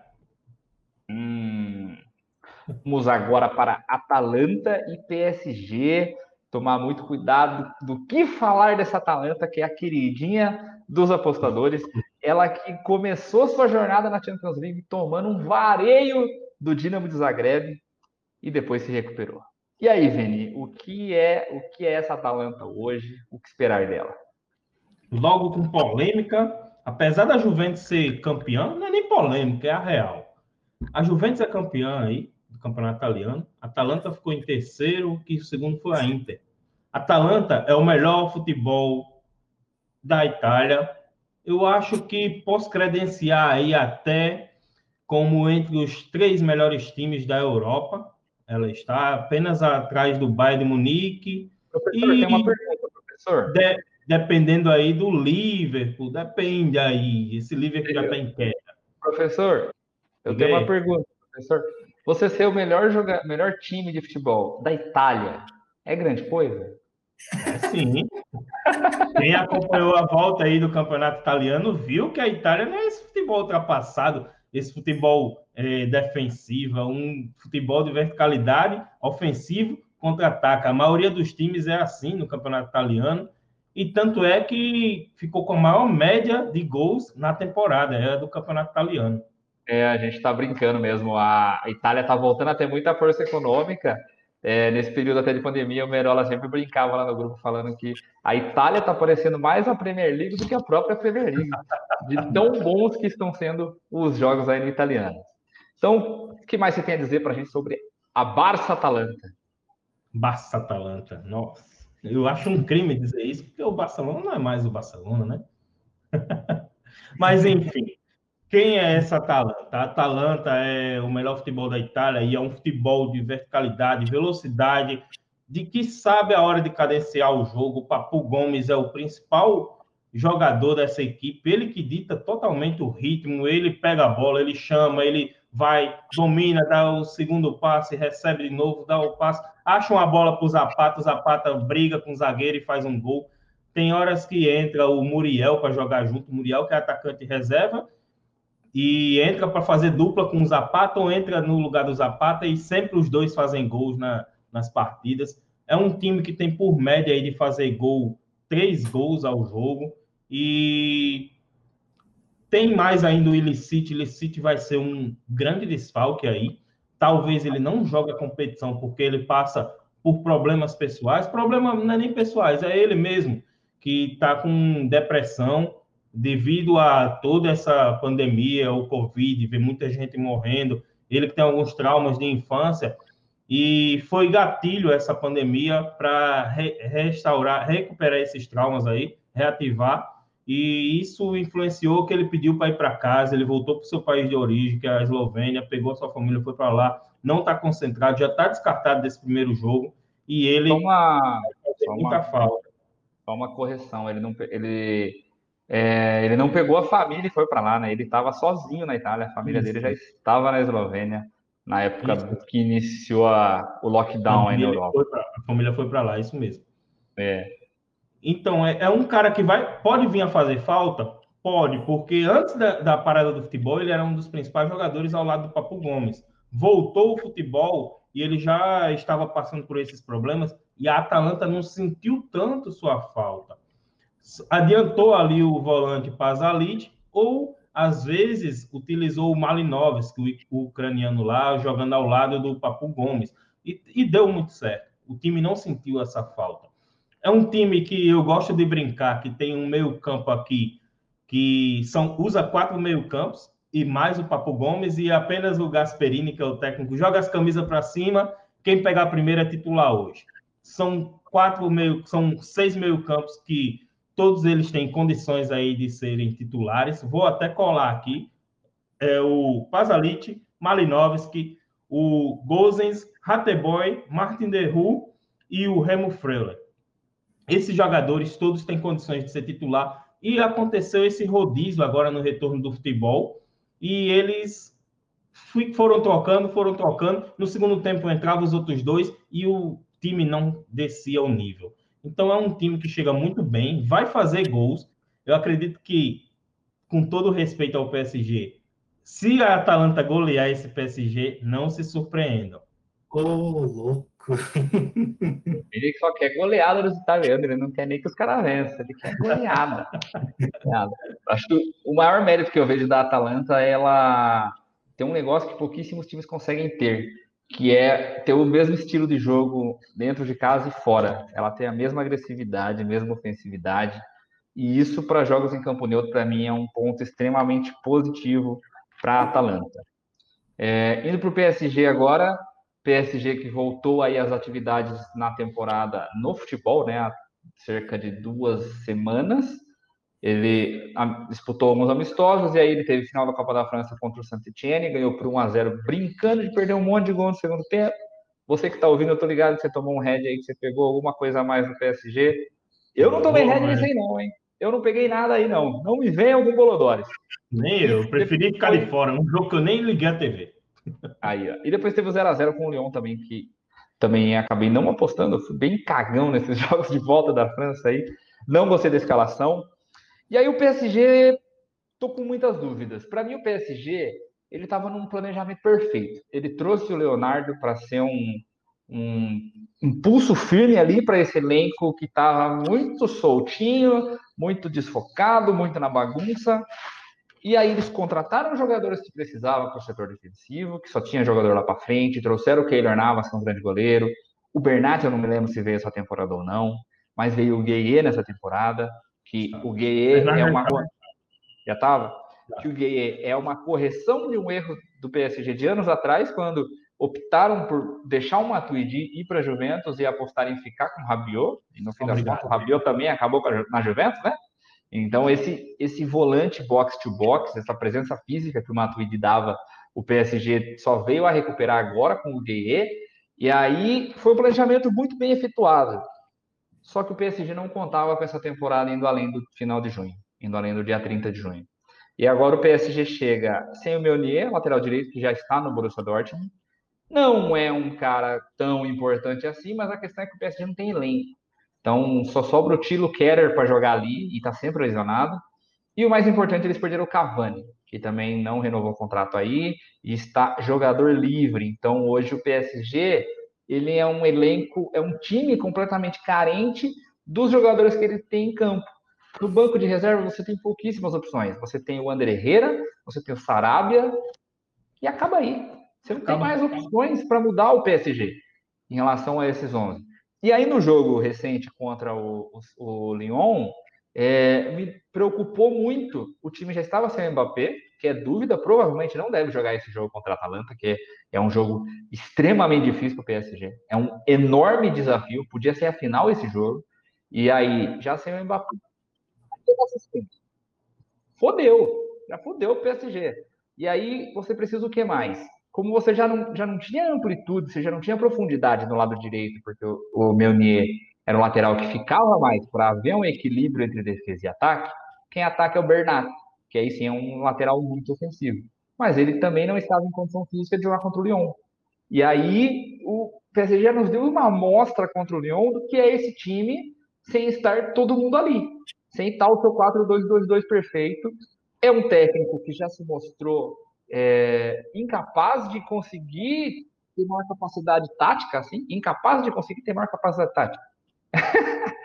é um técnico que já mostrou uma capacidade dúbia em relação à tática. Ele, a forma que ele escalou o time na, no jogo de ida contra o Borussia Dortmund com três zagueiros foi uma coisa ridícula. Ele acabou com o PSG. Então, para mim, olha, o PSG vai ter um desafio talvez maior do que é, o time esteja pronto nesse momento para isso. Se conseguir sobreviver à Atalanta, aí vai ser uma grande prova de força e o PSG daí tem tudo para, quem sabe, chegar ao título. Não vou dizer tudo para chegar à final, porque do lado de lá deve vir um Atlético de Madrid que nunca é fácil. Então, mas se o PSG conseguir superar a Atalanta aqui, eu já diria que é surpreendente nesse momento. O PSG chega inferior à Atalanta por todos esses problemas aí que o elenco possui nesse momento. E aí, Marcão? O que, que você acha desse jogo, Marcão? Acho que não só para mim, né, mas para todo mundo. É, esse é o jogo mais esperado aí que a gente já tem confirmado. É, é um jogo que, independente do resultado, já tem as frases prontas. Se o PSG ganhar, o pessoal vai falar: é, o Neymar é foda, o Atalanta está em desenvolvimento, o PSG está pronto. E se a Atalanta ganhar, aí vai falar que o PSG não tem credibilidade na Europa, só já sabe jogar na França. Assim, é um jogo que é, ele é tão imprevisível que já tem frase pronta para os dois vencedores. Eu acho que esse dois possíveis vencedores, né? Eu acho que esse formato de um jogo favorece a Atalanta é, porque é um time que, como vocês destacaram, tem um ataque fulminante, porém, a defesa da Atalanta fica muito exposta por conta disso. É, não tem como o time ser tão ofensivo igual eles são e ter uma boa proteção defensiva. Prova disso, um jogo que a gente apostou na Atalanta para vencer, que a Atalanta fez 1 a 0 e estava se expondo igual doida, a gente não estava conseguindo entender o porquê que ela estava fazendo isso. Então, é, se você pega um time que se expõe tanto defensivamente em jogos de ida e volta, com gol fora de casa tendo peso maior, fica bastante complicado classificar. Tanto que, principalmente aqui na América do Sul, os times que costumam ser campeão desse tipo de competição são os times que jogam mais defensivos, mais recuados. Então, esse formato de jogo único, para mim, vai favorecer muito ela e desfavorecer o PSG, que eu acho que em dois confrontos, querendo ou não, a Atalanta está boa, mas o time do PSG é mais técnico, e em dois confrontos poderia sobressair esse fator técnico. Em um confronto, para mim está tudo aberto aqui, não fico surpreso com qualquer resultado, é, tanto resultados equilibrados, como se acontecer alguma vantagem extraordinária para as duas equipes. Sou totalmente em cima do muro, mas quem passar aqui, para mim, é, chega como um dos favoritos ao título. É, vamos lá. Queria deixar. Agora é a hora da, da, do choque de realidade. Que, assim, em grupos de WhatsApp, em conversas, é, chega muita gente me mostrando apostas. E o que, que você acha disso? Muita gente está vendo a odd agora do PSG a 6 e colocando o PSG como campeão. E eu acho que não vale essa aposta agora nesse momento. Lembrando, Lembrando é, que aí eu perguntar, Gustavo, é, você tem uma aposta dessa, eu acho, para o PSG campeão, mas você pegou lá no início com a odd superior a 10, não foi isso? Foi a 12, eu acho. A e... 12 naquela época, eu acho e totalmente da, que vale. Da forma que a temporada estava andando, o PSG para mim seguiria sendo o favorito. Isso, nesse mas momento... nesse momento de agora, com a odd 6, não vale essa aposta, não vale. Vou destrinchar aqui o que, que eu vejo do PSG. O PSG, para mim, é um time de três jogadores: Mbappé, Neymar e Di Maria. Fim. É só isso. Não tem laterais que apoiam tanto. Tem o Bernard, beleza. Quem deve jogar no lado direito não é nem o Tilo Kerer. Acredito que deve ser o Kuzawa, que é ruim. É ruim. Tem que melhorar muito para ser ruim ainda. E cara, aquela defesa que o PSG tinha, que estava sendo Kipembe, Marquinhos, com Thiago Silva de volante, que no, no decorrer do jogo, com Marquinhos de volante, na verdade, isso. era muito boa. Só que isso perdeu a liga com a falta de ritmo de jogo. Isso daí não vale mais. Esse PSG, assim, bem postado, com o Gueye também, até ajudando a proteger. A gente pensa muito nesse PSG que jogou aquela fase de grupos, que dominou ali, que fazia, apresentava um bom futebol, e isso daí pode ter caído. Prestem muita atenção nas suas apostas no PSG. Prestem muita atenção. Ah, é Atalanta, é estreante, ela já chegou no seu limite. Cuidado. Tem muita gente que julga. A Atalanta tem quem? Quem é esses jogadores da Atalanta? Não ignorem. O grupo está fechado. O Gasperini sabe utilizar muito bem as peças que ele tem no banco e até os seus jogadores titulares. Então, não menosprezem a Atalanta. Muito cuidado com as suas apostas. Não apostem mais do que o que devem, porque quando você olha Atalanta e PSG, só os nomes você credencia PSG. Mas quando isso daqui você traz com o um pezinho no chão para fazer sua aposta, cuidado. Quando eu falo aqui que se Atalanta tem chance de golear o PSG, é porque eu acredito que tem chance sim. Isso é algo real. Porque pegando contra-ataque contra essa defesa do PSG, pegando um lado esquerdo ali, aonde vai ter o Bernard sempre enfiado, tentando ajudar o Di Maria e o Neymar, um contra-ataque aí pode definir esse jogo. E é jogo Di Maria está suspenso, Di Maria nem Maria tá suspenso? Poxa, acabou. Piorou pro PSG, tá difícil. Ou o Neymar resolve ou não resolve. Para mim, o jogo é, esse. É, E, vai ser muito isso. E agora sendo o Harter, agora tirando o pé no chão, ele não resolve não, viu, esse jogo. Eu acho que é muita coisa para ele mesmo. Mas como eu disse no dia, eu acho que a Atalanta ela tem um estilo de jogo que ela vai bater 95% dos times. É, aí o que vai pesar vai ser contra aqueles 5% específicos. E aí o problema que eu acho que a Atalanta vai ter vão ser para as fases finais. Eu acho que PSG realmente a Atalanta é favorita. Não sei se eu digo quanto de favoritismo ainda, porque eu tenho que saber exatamente o time que o PSG vai conseguir botar em campo. Mas é, o problema que eu acho assim que eu não não levo ele com tanta tanto desprezo, com tanto minimalismo como você leva, é a, o negócio do Ilicite, problema dele, ele que não joga desde o começo de julho, e para mim ele vivia a melhor temporada da carreira, é hoje o jogador para mim mais capaz de desequilibrar, de desequilibrar um jogo na Atalanta, então acho que é um cara que pode fazer falta, então o primeiro ponto para mim é esse. E o segundo ponto que eu diria é em relação a a Atalanta ela tem um estilo de jogo muito definido. E aí, quando você encontra times muito fortes pelo caminho, que sabem estudar o seu time e encontrar pontos de anular, aí é que o Gasperini vai ser, vai ser testado. E ainda não vimos o Gasperini ser testado nesse tamanho de jogo para saber se ele vai saber ter versatilidade para sair dessas amarras.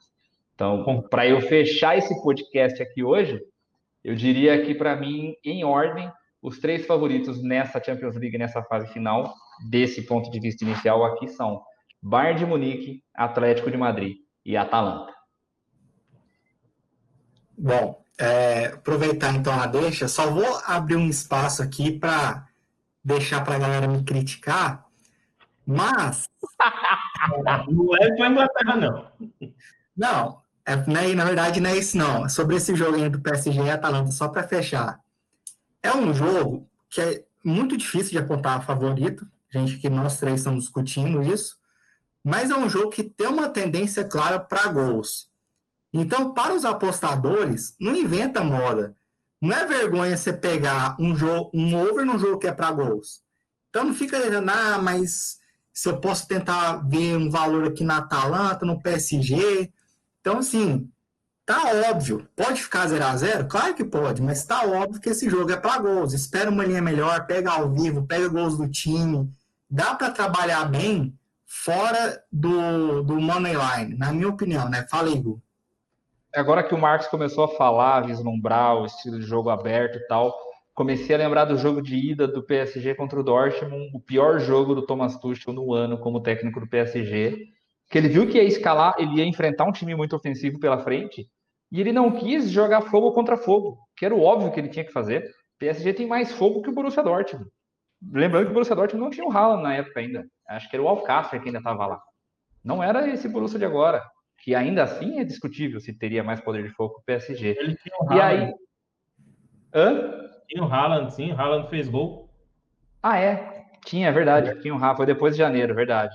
Foi depois de janeiro. É... Então, naquele jogo que ele podia jogar o fogo contra fogo, ele jogou com três zagueiros. Ele não quis, ele não quis comprar. Ele quis ficar de forma no contra-ataque. Nossa, era Neymar de Maria se desdobrando, tentando fazer alguma coisa lá na frente. Foi uma coisa ridícula. No final do jogo. Pode ser que ele apele para essa estratégia aqui, com tantos tantos pontos negativos que tem no elenco dele aí, problemas físicos, pode ser que ele apele para jogar de uma forma defensiva contra a Atalanta. Fiquem ligados nisso também. Aí, Champions é League, Champions League é- são confrontos muito táticos, gente. Fiquem ligados que é muita estratégia. É aquele jogo que todo mundo quer soltar dinheiro aqui. Ah, esse daqui é o jogo que bate tudo que eu penso. Que você vai.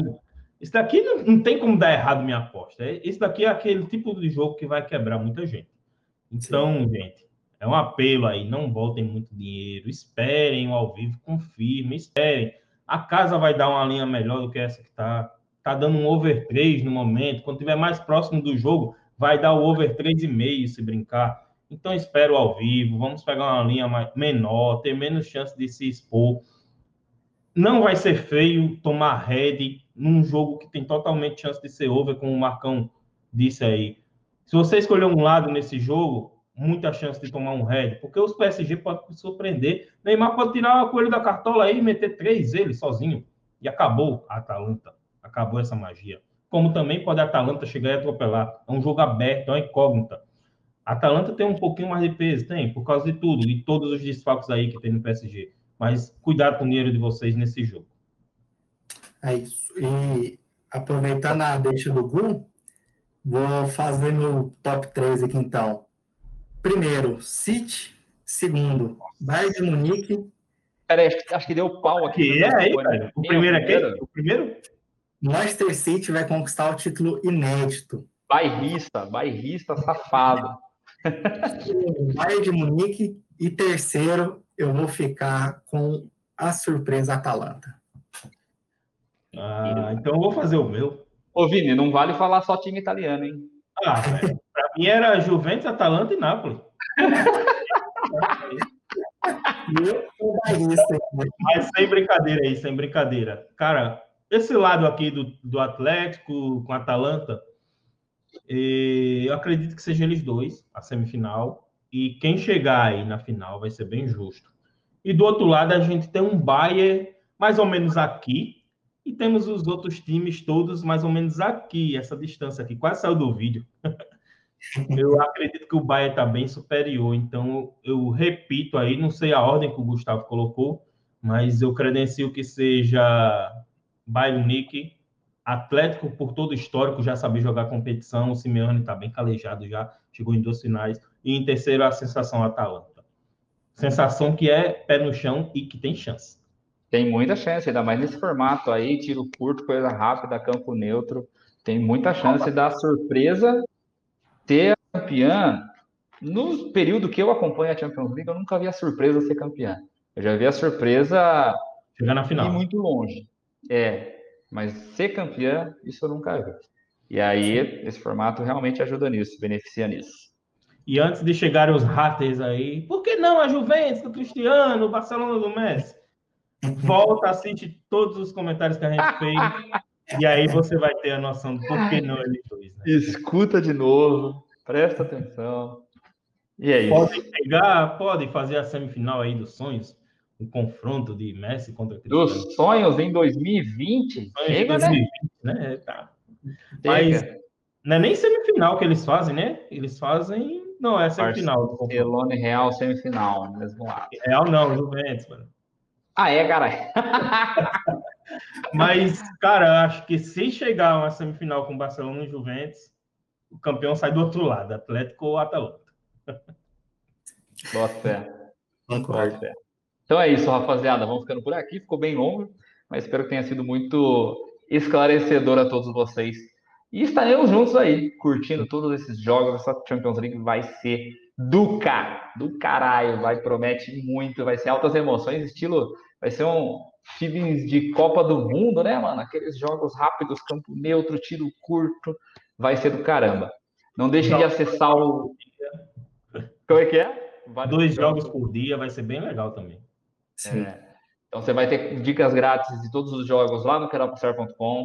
A Liga Europa também já está recomeçando. O Vini vai estar tá cobrindo tudo também da competição lá com a gente. Sigam a gente também nas redes sociais aí. Eu sou o Bu Maturano QA estão comigo o Merola QA e o Vini Oliveira QA. Vini com dois N's e Y. Vini Oliveira QA. Então siga a gente aí que a gente também está sempre soltando muito material sobre as competições que a gente cobre, tentando trazer o máximo de informação e conteúdo para vocês. Valeu a todo mundo que ouviu até o final. E é isso. Boas apostas para vocês na Liga dos Campeões. Quem assistiu até aqui, comenta. Eu resisti mais de hora e meia assistindo um excelente conteúdo.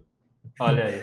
Galera. Valeu, galera. Um abraço para vocês. Vamos para os greens aí nessa Champions League. Liga Europa está saindo em breve mais informações. Valeu, galera. Obrigado a todo mundo que acompanhou aí. Vamos aos grupos.